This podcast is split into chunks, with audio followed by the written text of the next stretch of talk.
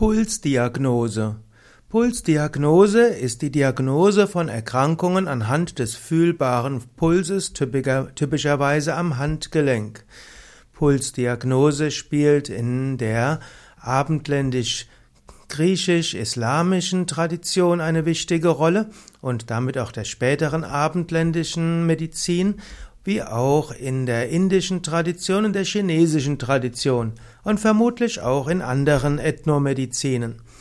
Pulsdiagnose geht davon aus, dass verschiedene Aspekte der menschlichen Gesundheit am Puls erfühlbar sind. Auch in der modernen Medizin gibt es natürlich die Pulsdiagnose. Im Wesentlichen wird der Puls gemessen und wenn festgestellt wird, dass der Puls sehr hoch ist, kann man daraus bestimmte Rückschlüsse ziehen.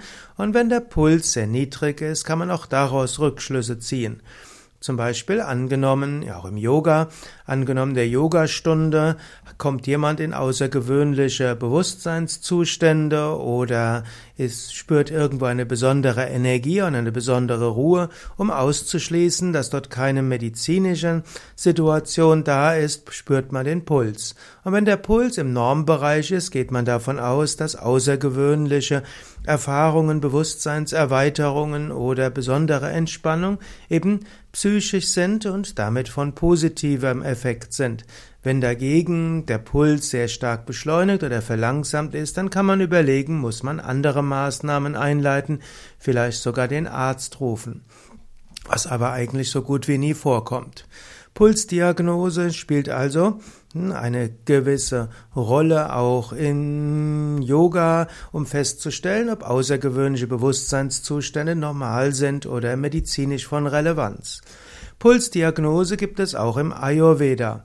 Und mit Ayurveda, ja, im Ayurveda gibt es Ayurveda-Ärzte, Vaidyas, die eine außergewöhnliche Technik haben. Menschen oder Ayurveda-Ärzte können anhand des Pulses diagnostizieren, ob jemand von Natur aus Vata, Pitta oder Kapha ist. Man kann also sagen, Dosha-Diagnose, Temperament-Diagnose geht anhand des Pulses.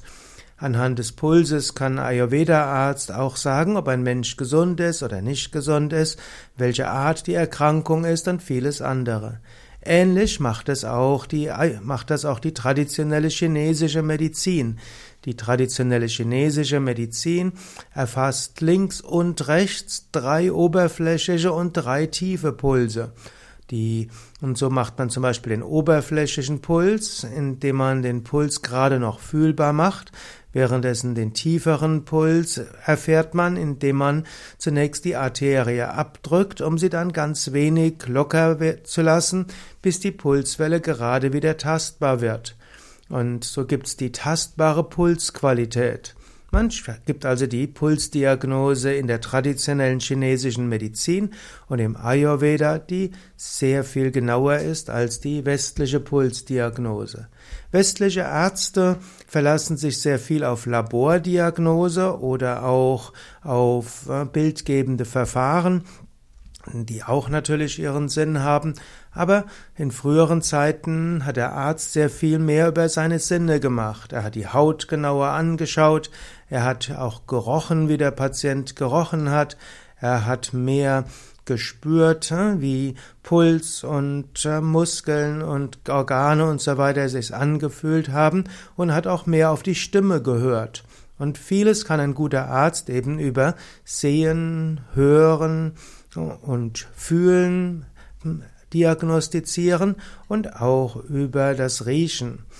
Das, der Vorteil, den Menschen so direkt zu diagnostizieren anhand des sinnlich Wahrnehmbaren, ist, dass auch die Diagnose des Arztes, also dass auch die Intuition des Arztes gefördert wird, indem ein Arzt sich sinnlich auf den Patienten einstimmt, spürt er ihn auch intuitiv. Und das führt auch zu Einfühlsamkeit und letztlich Mitgefühl. Und wenn ein Patient das Gefühl hat, dass der Arzt sich ganz auf ihn einstimmt, dann hat er größeres Vertrauen zum Arzt. Und auch der sogenannte Placebo-Effekt wirkt stärker, wenn ein tieferes Vertrauensverhältnis zum Arzt hergestellt wird. Und das ist ja auch ein Grund, weshalb zum Beispiel die Homöopathie wirkt. Der Patient hat das Gefühl, dass der Arzt ihm eins bis zwei Stunden seiner Zeit widmet, ihn alles Mögliche erfragt, ihn auch anschaut und anfühlt und auf diese Weise ein tiefes Verständnis zum Patienten bekommt. Wenn dagegen ein Arzt hauptsächlich Laborwerte bestimmt und nur wenig Zeit hat, sich ganz auf den Patient einzustimmen, entsteht nicht dieses tiefere Arzt-Patient-Verhältnis. Und so kann ein Arzt weniger den Placebo-Effekt nutzen, den Vertrauenseffekt und eben auch diese tiefere Arzt-Patienten-Beziehung herstellen.